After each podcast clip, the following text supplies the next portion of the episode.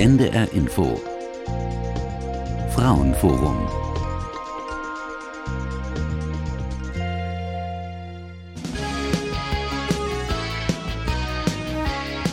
Wenn Sie nach dem Traummann fragen, würde ich sagen, ja.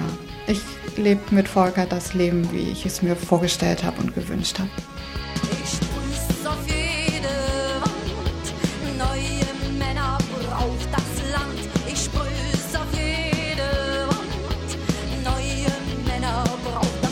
Also ich sag mal so, eine alte klassische Rollenverteilung wäre echt einfacher.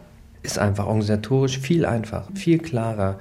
Und äh, die Reibungspunkte, die wir haben, die entstehen natürlich genau in dem Augenblick, wo es darum geht, Kind ist krank, wer bleibt jetzt zu Hause? Welcher Termin ist wichtiger? Wie können wir uns die Arbeit teilen? Aber das sind schon Konflikte, die natürlich meine Eltern überhaupt nicht haben oder auch die Eltern, die eine klassische Rollenteilung haben. Mannsbilder von neuen Traummännern und alten Rollenklischees. Eine Sendung von Astrid Springer.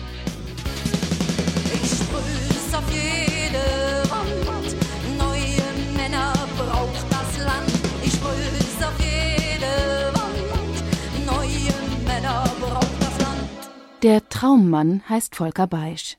Seit dem Frühjahr 2004 berät er zusammen mit seinem Mitarbeiter Martin Kalmbach Väter, die den gleichen Wunsch haben wie er – nicht nur ein Sonntags- oder Urlaubsvater zu sein, sondern sich Beruf und Sorge ums Kind gleichberechtigt mit der Partnerin zu teilen.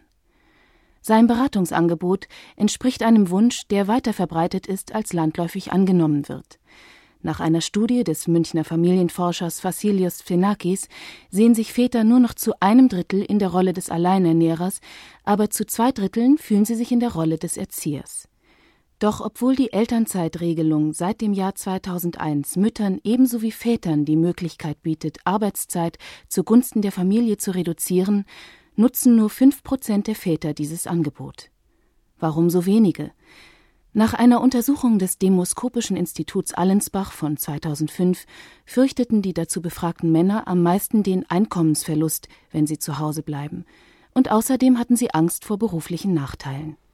Zur Gründung des Väterzentrums bewogen Volker Beisch auch seine eigenen Erfahrungen, dass sich beispielsweise Beratungsangebote für Teilzeit oder Elternzeit fast ausschließlich an Mütter, nicht aber an Väter richten.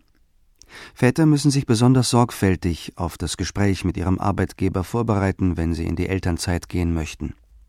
Auszeit für die Familie stört den Betriebsablauf und wird generell nicht gern gesehen, schon gar nicht, wenn zunehmend auch Männer sie in Anspruch nehmen. Auf seinem Weg, ein aktiver Vater zu sein, der die Erwerbstätigkeit zugunsten der Kinderbetreuung aufgibt, stieß Volker selbst dort auf Hindernisse, wo er sie am allerwenigsten vermutet hätte. Bei Ute Penzel, seiner eigenen Frau. Als er daheim die erste Tochter Marla betreute und eine Zeit lang nicht mehr berufstätig war, musste Ute feststellen, auch ich bin so sozialisiert, dass der Mann doch bitte ein ganzer Kerl sein soll. Und dazu gehört eben auch, dass er arbeiten geht und auch in der Außenwelt jemand ist, der was repräsentiert und auch Geld mit nach Hause bringt. Ich kann das nur bestätigen. Es ist einfach so. Leider. Auch wenn ich weiß, es ist völlig altmodisch. Umgekehrt ist es überhaupt kein Problem. Im Grunde ist es sowas wie Männerdiskriminierung, aber auch ich bin da nicht frei von. Es ist mir auch so gegangen, dass ich dachte, für das Jahr ist es schön, aber ich finde es auch gut, dass er danach wieder anderweitig aktiv ist. Also ich habe das gespürt in dem Jahr, wo ich zu Hause war und war selber dann auch verunsichert, wo ich dachte, naja toll, wir Männer oder Väter sollen zu Hause bleiben und wenn wir dann zu Hause bleiben, dann werden wir quasi nicht mehr als attraktiv befunden.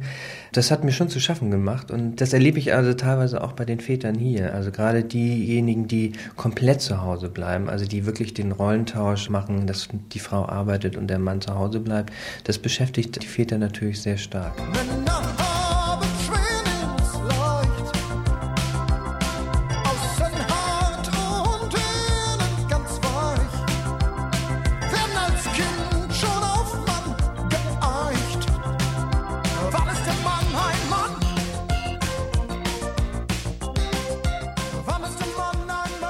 Mann kann es Frau inzwischen nicht mehr recht machen, egal wie er es anstellt. Als Macho ist er aus der Mode gekommen.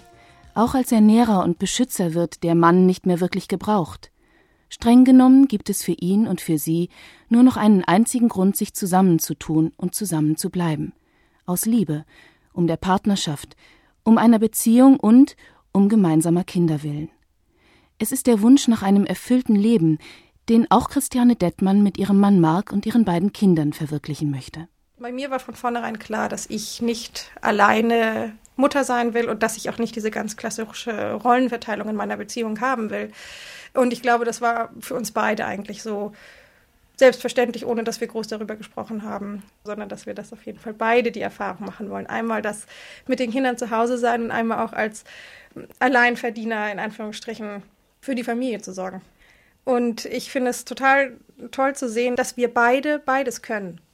Aber es war schon ganz klar, dass die Hauptverantwortung mit den Kindern bei meinem Mann lag. Also er hat sich darum gekümmert, dass die Kinder in den Kindergarten kommen oder die Tochter, dass, dass der Lütte dann eben da betreut wird und so weiter.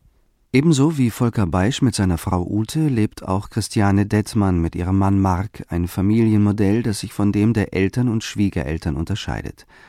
Für Mark war es das Beispiel seiner Eltern, das er nicht nachahmenswert fand. Also meine Eltern haben sich scheiden lassen und ich höre das aus meiner Generation, wenn ich so mit Gleichaltrigen spreche, dass es ganz wenig Ältere scheinbar gibt, die ein erfülltes Leben führen. Und ich führe das wirklich auf dieses Rollenbild hin, dass Männer wie Frauen in meiner Elterngeneration eben sehr für sich gelebt haben und voneinander, glaube ich, nicht viel wussten und das schwere Paket, was sie entweder auf der Arbeit oder zu Hause getragen haben, dass sie das sehr einsam gemacht hat in ihrer Rolle. Und dann gibt es einige, die sind dann eben sehr verschlossen für sich und leben in der Ehe weiter. Oder aber sie brechen irgendwann aus dieser Ehe heraus. Ich denke, so wie meine Eltern heute dastehen, ist das ja auch ein Weg gewesen, den sie gegangen sind. Und ich möchte nicht dort stehen, wo sie heute stehen. In Deutschland entscheiden sich nur fünf Prozent aller Väter für die Elternzeit, weil sie um Arbeitsplatz und Karriere fürchten kommen doch Kinder just zu dem Zeitpunkt im Leben, in dem der Beruf von Männern und Frauen den vollen persönlichen Einsatz fordert. Eine wichtige Rolle spielt außerdem, dass Männer noch immer durchschnittlich ein Drittel mehr verdienen als Frauen. Da ist es ökonomisch sinnvoller, dass der Elternteil mit dem geringeren Einkommen auf die Berufstätigkeit verzichtet. Die Bundeszentrale für gesundheitliche Aufklärung hat im Januar 2005 eine Studie veröffentlicht, wonach Familienväter die beruflich am stärksten engagierte Bevölkerungsgruppe in Deutschland sind. 88 Prozent arbeiten Vollzeit und ein Drittel von ihnen mehr als 45 Stunden in der Woche. Der Münchner Familienforscher Vassilios Xenakis hat es noch genauer untersucht. Vor allem nach der Geburt eines Kindes stürzen sich Väter in die Arbeit. Dem Wunsch nach einer gemeinsamen, erfüllten Elternschaft ist das abträglich. Denn schon früh werden die Weichen gestellt, ob einem Paar dieses gemeinsame Hineinwachsen in die partnerschaftliche Aufgabenteilung auch gelingt. Das jedenfalls ist die Erfahrung von Martin Kalmbach, dem Mitarbeiter von Volker Beisch. Sehr viele trennen sich schon während der Schwangerschaft, nach der Geburt oder nach dem zweiten Kind und dann habe ich praktisch mit den Folgen zu tun von mangelnder Geburtsvorbereitung. Ich würde mal sagen, es ist immens wichtig, dass ein Paar sich darüber klar wird, dass es in eine Krise kommt, wenn sie ein Kind kriegen. Krise als ein Moment, in dem das Paar sich wandelt als Paar, dem es eine andere Lebensaufgabe, einen anderen Lebensinhalt bekommt. Um dieser Gefahr vorzubeugen, geht Martin Kalmbach mit seinem Beratungsangebot auch in Geburtsvorbereitungskurse. Während die werdenden Mütter Beckenbodenübungen machen, nutzt Martin die Zeit zu einem Gespräch unter Männern. Hebamme Susanne Steppert unterstützt ihn dabei. Sie weiß nämlich, dass die werdenden Väter und Mütter fast nur die Zeit bis zur Geburt ihres Kindes im Blick haben, jedoch nicht das, was danach kommt. Also in erster Linie ist es ja so, dass die allermeisten Männer bei der Geburt dabei sind. Und was ich so in den ersten oder auch meine Kollegin sicherlich in den ersten Lebenstagen beobachten, ist so ein Hintasten, was kann ich eigentlich tun als Mann in dieser sehr engen Beziehung zwischen Mutter und Kind. Wenn die Frau stillt, ist das ja sowieso nochmal deutlich viel enger, weil das Kind ja auch körperlich ganz stark an die Mutter gebunden ist. Und es gibt einige Männer, die dann auch klaglos akzeptieren, dass sie halt wie so eine sehr gute, sehr empathische Haushaltshilfe agieren. Also das Essen bereiten und das Bett machen und der Frau was zu trinken geben, wenn sie stillt und das Baby wickeln. Und bei anderen Männern merkt man so eine ganz große Verunsicherung in ihrer Rolle, wo sie, wo die normalerweise so die Macher sind, die dann ganz reduziert sind und letztlich auch ganz hilflos dastehen und gar nicht wissen, wie sie diese Aufgabe füllen sollen, vor der sie jetzt stehen. Das setzt voraus, dass sich Väter überhaupt für eine längere Zeit in diese verunsichernde Situation begeben und nicht sofort zurück an ihren Arbeitsplatz flüchten. Marc Dettmann hat erlebt, dass ich einen Monat zu Hause geblieben bin, war sehr gut. Also war für uns drei, kann ich ja dann sagen, sehr gut, da wir diese Unwissenheit einen Monat lang gespürt haben und die aus aushalten mussten. Und unsere Erfahrungen mit der Hebamme, die uns dann ja besucht hat und auch mit unseren Eltern, die uns dann besucht haben, ja teilen konnten. Wenn ich jetzt einfach weitergearbeitet hätte, wäre Christiane damit alleine zu Hause gewesen. Und ich glaube, dass das wirklich sehr gut war. Und auch, dass ich eben von Anfang an mit am Start gleich war und dass sie sozusagen keinen Vorsprung hatte. Volker Beisch blieb nach der Geburt seiner ersten Tochter sogar acht Wochen zu Hause. Ich glaube, es war auch ganz wichtig, dass Ute sich halt auch zurückgehalten hat, wenn ich gewickelt habe. Und umgekehrt war es ja ihre Aufgabe zu stillen am Anfang. Äh, so hatten wir eigentlich eine ganz gute Aufgabenteilung, dass ich so ein bisschen die Pflege übernommen habe und sie halt sich ja vorwiegend um das Stillen gekümmert hat. Im Väterzentrum bekommt Volker oft zu hören, wie wichtig es ist, dass Mütter die Väter ermutigen, das Baby zu wickeln und zu füttern oder zu trösten, statt an ihnen herumzukritisieren. Da haben, glaube ich, viele Paare auch ein Problem nach dem Motto so, komm mal her, ich mach das schneller. Bei mir wird sie viel ruhiger, oft bei der Mutter halt auch, weil sie natürlich einen engeren Draht hat zum Baby. Und die Gefahr ist natürlich in dem Augenblick, dass die Väter sich dann zurückziehen und sagen, naja gut, also wenn du das besser kannst, dann mach du das halt. Das ist eine große Gefahr und da ist es halt wichtig, dass die Väter möglichst am Anfang schon die Ermutigung kriegen, auch von der Frau, du machst das gut so, du machst das anders, aber du machst das gut auf deine Art und Weise und sich aber auch die Zeit zu nehmen. Das ist auch immer wieder ein ganz wichtiger Punkt, nicht nach einer Woche wieder anfangen zu arbeiten, sondern mindestens zwei, drei, wenn nicht möglichst vier Wochen zu Hause zu bleiben. Der nächste kritische Moment kommt, wenn die Väter nach den ersten gemeinsam verbrachten Wochen wieder an ihren Arbeitsplatz zurückkehren und die Mütter mit dem Baby allein zu Hause bleiben. Hinter dem Kompetenzgerangel verbergen sich dann eigentlich emotionale Konflikte zwischen den Eltern. Hebamme Susanne Steppert beobachtet folgende Verhaltensweisen.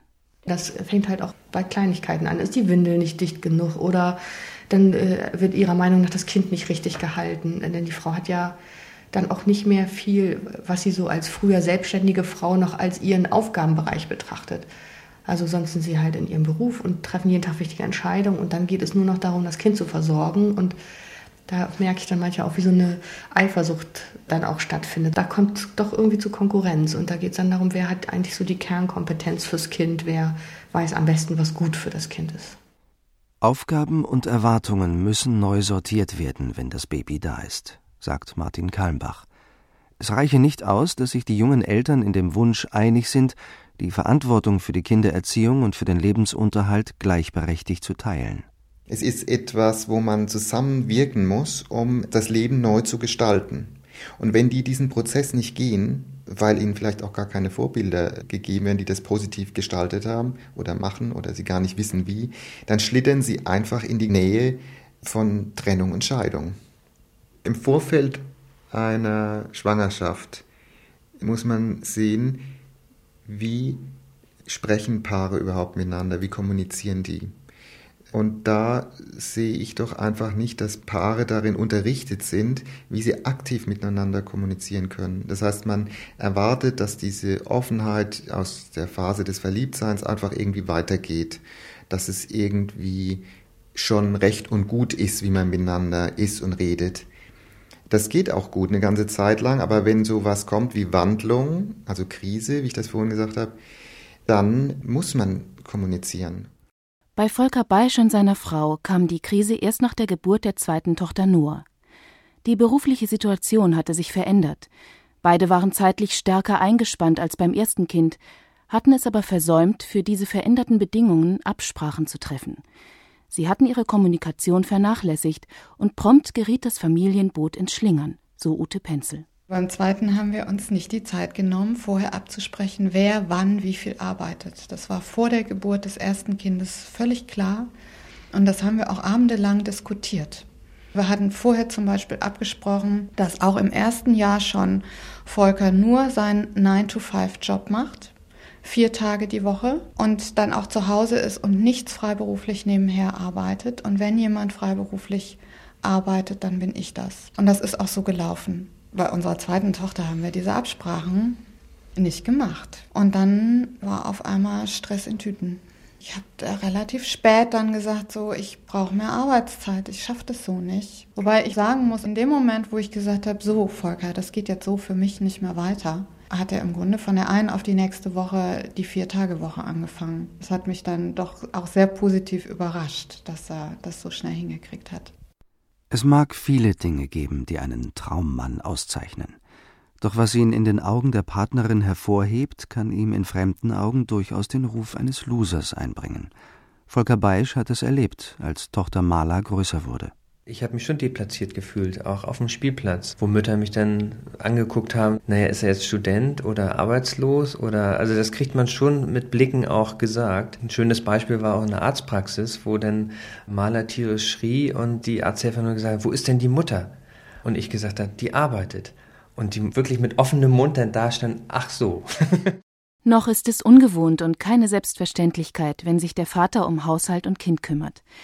Und es ist nicht nur so, dass die Durchschnittsfrau dem Durchschnittsmann diese Fähigkeit oft nicht zutraut, meint Marc Dettmann. Ich habe aber auch bei einigen Frauen schon gemerkt, sie fühlen sich da in ihrer Frauenrolle dann bedrängt.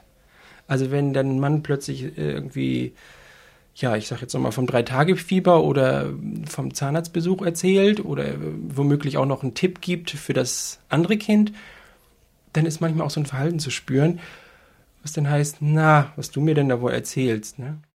Auch Marks Ehefrau Christiane macht irritierende Beobachtungen ist ja oft so, Lehrerin, das ist so ein Zusatzarbeit. Der Mann arbeitet und die Frauen ist ja auch praktisch, Halbtagsjob sowieso nur, arbeiten eben und können nebenbei das mit den Kindern alles machen. Und bei mir war das eben so, ich habe das als Hauptverdienerin gemacht und musste da auch mehrmals darauf hinweisen, wenn das sich dann alles so verschleppt hat mit, ja, wie geht's denn jetzt weiter? Und ist ja alles nicht so dringend, ne? Sie hat ja bestimmt da im Hintergrund ja immer noch jemanden, der Geld verdient. Musste ich mehrmals sagen, ich bin die Alleinverdienerin der Familie. Und ich bitte darum, dass das berücksichtigt wird. Mein Mann ist in der Erziehungszeit. Es war schon ein anderes Selbstverständnis da. Umgekehrt, wenn ich jetzt der Mann gewesen wäre und meine Frau zu Hause gewesen wäre, hätte ich mich nicht so erklären müssen. Geradezu bedrohlich für die gemeinsame Zukunft wurde der Rollentausch, als Detmanns ein Haus kaufen wollten. Es war für die Banken so exotisch, dass meine Frau nun arbeitet und ich zu Hause bleibe, dass wir unser Haus nicht finanzieren wollten. Wir hatten einen Finanzberater und als das Ganze nachher wirklich mit ganz vielen Formalitäten gelaufen ist und wir tatsächlich dann Geld bekommen haben, hat er uns gesagt, nimmt das nicht persönlich. Es war wirklich ein hartes Stück Arbeit für mich, wie er sagte, das zu vertreten. Und es war ganz eindeutig, dass die Banken dieses exotische Modell nicht mittragen wollten. Und das sind eigentlich die wahren Dinge, die mich bei dieser Sache eher zum Nachdenken bringen. Für Mark ist das ein Indiz dafür, dass, wie er es formuliert, die Gesellschaft Männer nicht wirklich willkommen heißt, für die Familie den Arbeitsplatz zu verlassen. Bestätigt sieht er diese Meinung auch durch seine persönliche Erfahrung mit dem Arbeitsamt. Eigentlich behält er, wie alle Mütter und Väter in der Elternzeit, seinen Anspruch auf den Arbeitsplatz. Nach dem Umzug aufs Land hätte er eine tägliche Fahrzeit von drei Stunden in Kauf nehmen müssen, um diese Arbeitsstelle zu behalten. Er gab sie auf. Das zeigt mir einfach diese Diskrepanz, Männer einzuladen, Erziehungszeit zu machen und dieses Modell gar nicht bis zum Ende durchzudenken. Denn ich fühle mich hier nirgendwo im Gespräch aufgefangen vom, vom Arbeitsamt oder so oder einer anderen Institution, die sich überhaupt nur damit beschäftigen möchte. Reduzierte Berufstätigkeit bedeutet auch weniger Geld im Familienportemonnaie.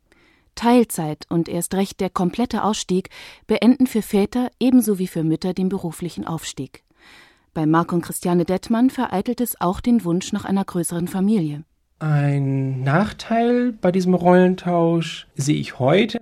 Wir würden uns ein drittes Kind wünschen, aber wir wissen nicht, wie wir das finanzieren sollen, dadurch, dass wir nun ja wieder Schwangerschaft, Entbindung und so weiter einen Rollentausch hätten, kann keiner von uns diese erste Zeit finanzieren. Er kann keine vier- bzw. fünfköpfige Familie dann durchbringen. Das funktioniert nicht. Und da hätte ich gerne eine Antwort, ob das der Preis ist, den man zahlen muss, wenn man einfach Erziehungszeit macht und einen Rollentausch. Oder ob es einfacher wäre, wenn man so etwas nicht macht, sondern die Frau einfach zu Hause bleibt und der Mann versucht, so viel Geld wie möglich zu verdienen. Dann wäre sowas aus meiner heutigen Sicht wohl möglich gewesen. Es gäbe noch einen anderen Weg über die Zahlung eines staatlichen Elterngeldes. In der Koalitionsvereinbarung von CDU und SPD steht es immerhin schon drin, nur die Finanzierung ist noch unklar. Wer wegen kleiner Kinder nicht erwerbstätig ist, soll 60 Prozent seines letzten Verdienstes als Lohnersatz erhalten, egal ob Mann oder Frau. Das würde die Elternzeit auch für Väter attraktiver machen als das derzeit gezahlte Kindergeld. Obwohl die Widrigkeiten groß sind und die Zahl der Väter an der Wiege noch klein ist, in den letzten 25 Jahren hat sich die Stimmung in der Gesellschaft verändert. Als Peter Handke 1981 seine Erfahrungen als alleinerziehender Vater veröffentlichte, unter dem Titel Kindergeschichte, reagierte das Publikum noch irritiert. Seitdem ist die persönliche, die individuelle Modernisierung des Mannes unaufhaltsam fortgeschritten. Immer mehr kunstschaffende Väter widmen sich in ihren Werken ihren kleinen Töchtern und Söhnen, beispielsweise Hans-Josef Orteil in Lo und Lu oder Klaus Modig in seinem Vatertagebuch oder Durs Grünbein in das erste Jahr. Für seine neugeborene Tochter Marie schrieb Herbert Grönemeyer ein Lied. Ihr Gesicht kennt kein Geheimnis. Krause Nase, Ohren stehen auf Stuhl. Blicke blind vor Vergnügen. Entwaffnend, turbulent in sich ruht. Unbeschwert, positiv. Golfstrom für Seelen. Geballte Energie sprengt jedes Problem. Reist mit der Welt im Gleichklang. Trübsinn, chancenlos. Du lässt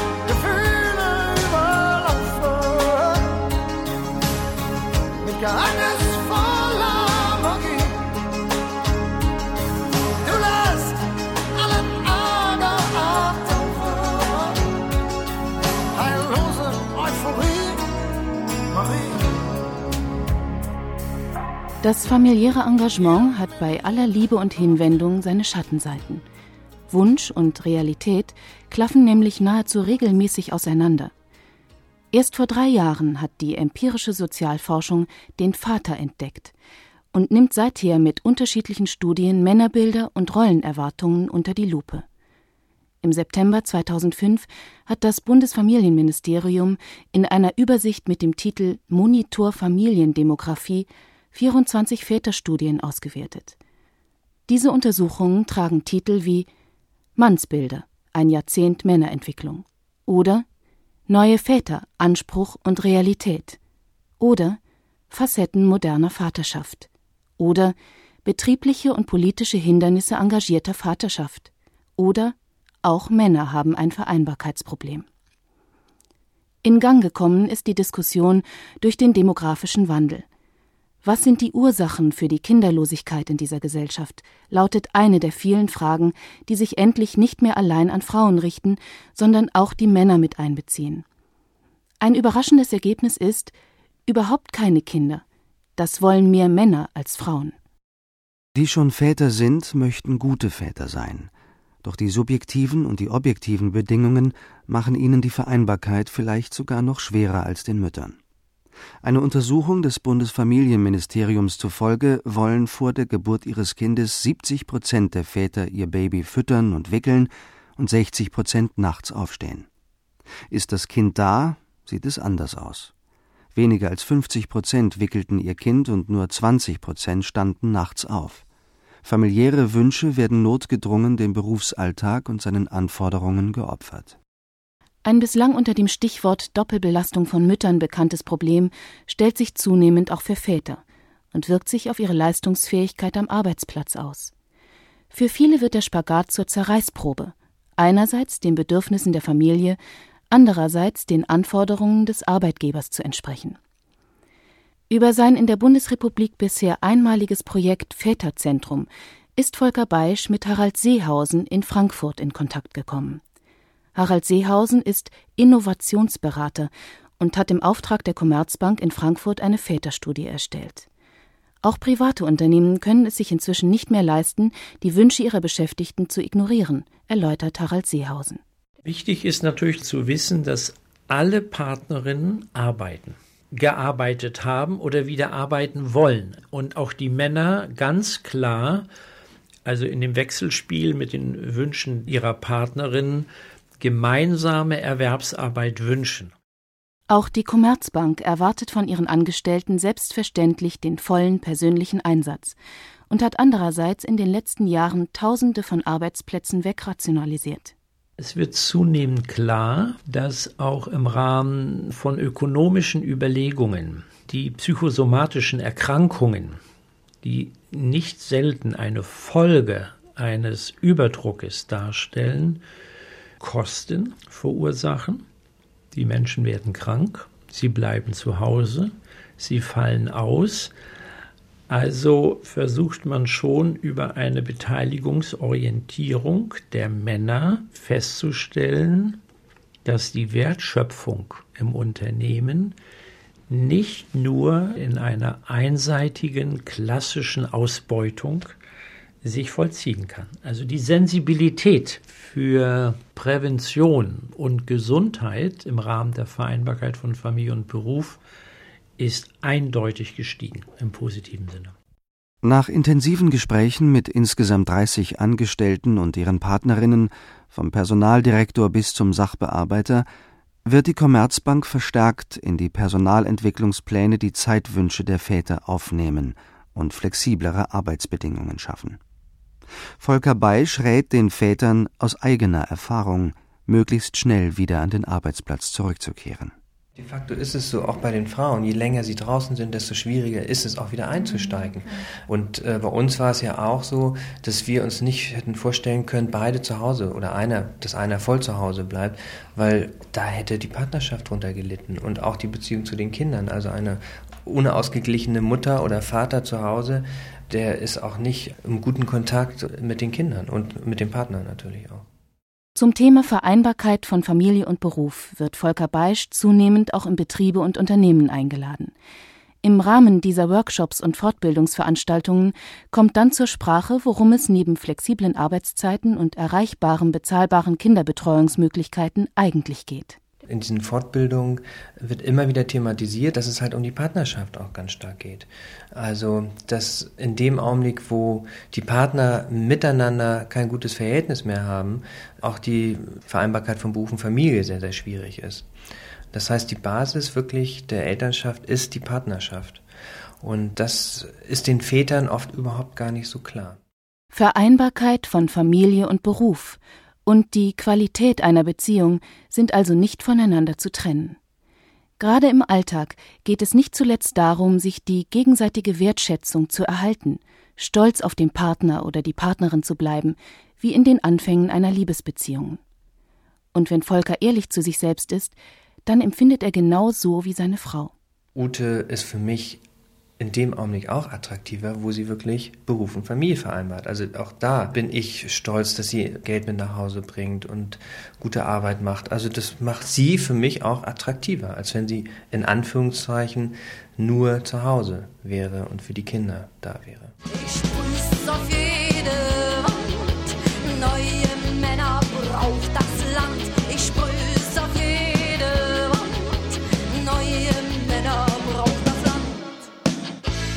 Mannsbilder von neuen Traummännern und alten Rollenklischees.